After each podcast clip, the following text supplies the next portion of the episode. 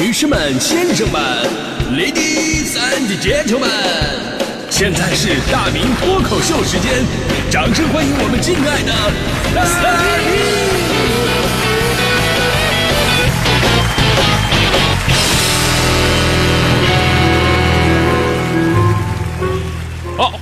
到今天的大明脱口秀，我是大明。呃，咱说到加价买东西啊，我相信很多朋友都经历过，哪怕你是个再理智的人，你就像我啊，我就觉得我自己从来不可能会说加钱买一个东西，因为这种炒起来的东西，往往都不是说什么生活必需品，对吧？所以呢，那些可有可无的东西，我为什么要花高价去买呢？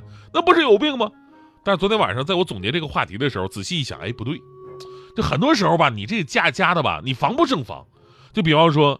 这些年我买的那些股票啊，基本上我都是高价买的，然后低价卖出去的啊。很多时候我都自我怀疑，中国股市到底是不是被我给做空的？我是罪人呐！那所以呢，加价买东西啊，在如今看来真的是一个普遍现象。你搁以前这东西稀缺，而且是非常重要的东西，你说你加也就加了。比方说过年回家的火车票啊，咱们甚至说房子也算，房子也算。但现在这些加价的东西吧，还真的都不是什么生活必需品。最常见的，有朋友想喝一口，呃，想喝茅台，您得加价；有朋友呢想想买那个最新出的那个折叠手机，店里边没有，要买你得加价。你就像华为刚出那个一万多那个折叠，刚出来的时候加价到八万多，你直接把人民币变成美金了，这都。最常见的炒鞋，穿了这么多年鞋，没想到这玩意儿还能炒，而且还能炒出花来。后来还出现了什么球鞋交易所和各种的指数。用金融术语，这叫资产证券化。你别以为这光是个名词儿，实际上这个名词儿啊，直接让炒鞋这么一个因为喜欢所以付出更多的线下交易，变成了管我喜不喜欢，只要能倒出钱来的一个云交易。什么叫云交易？简单来讲，以前你要炒鞋，你起码要有双鞋；现在炒鞋，你根本不需要有双鞋。所谓的云交易，就是像浮云一样的交易。这个特点呢，就非常像比特币，知道吧？有人说这个比特币是空气币，因为你炒的就是一个空气，啥也没有啊。对于这句话，说实话，我非常的愤怒啊！我觉得你严重诋毁了空气。空气是多么的重要，它帮助我们呼吸生存呢，而比特币呢，什么功能都没有，还还特别的费电。当然，我们不能否认啊，就有的人呢，确实在这样的炒作过程当中，他赚到钱了。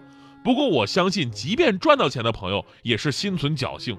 不可能会有人说把这种赚钱的模式当成一种必然的结果，因为大部分人其实到最后都沦为了韭菜。无数次的惨痛经历告诉我们，投资有风险，入市需谨慎嘛。而如今的炒货呢，在不断的变换着外衣，刺激人们的这种消费心理。比方说前不久的迪士尼的这个玲娜贝儿，咱们说过；再比方说咱们今天说的北京冬奥会最火的吉祥物冰墩墩。呃，冰墩墩到底有多火呢？不用说，大伙都知道。四个字形容一吨难求，抢到的人欢天喜地，抢不到的呢垂头丧气。昨天还有个新闻，一个被称为全网最惨的冰墩墩，让无数网友羡慕嫉妒加惋惜。说河南的张先生两个多月之前呢，收到了表哥送的礼物，就是咱们北京冬奥会的这个吉祥物，里边就有冰墩墩。但当时比较早嘛，家里还不知道这什么玩意儿啊，可能就是普通的玩偶吧。尤其是张先生的妈妈，以为这冰墩墩外边。不有那个硅胶外壳吗？他妈以为这是外一个，他妈以为这是个包装壳，包装壳没什么用啊。然后呢，就给人家费劲巴拉给脱下来给扔了啊。没想到这玩意儿竟然是这个冰墩墩的衣服啊！这还没完呢，之后呢，张先生的妈妈就把脱了壳的冰墩墩绑在电动车上，让坐在电动车前座的孙女儿当靠垫用。直到最近刷到很多关于冰墩墩的视频，才知道，哎呦，这玩意儿这么火，这么贵啊！拿下来一看，人家原来已经是是一堆儿嘛，对吧？现在已经被靠成一滩了。网友们含泪说：“说没有冰了，就剩个墩墩了。”所以冰墩墩火爆程度真的可见一斑。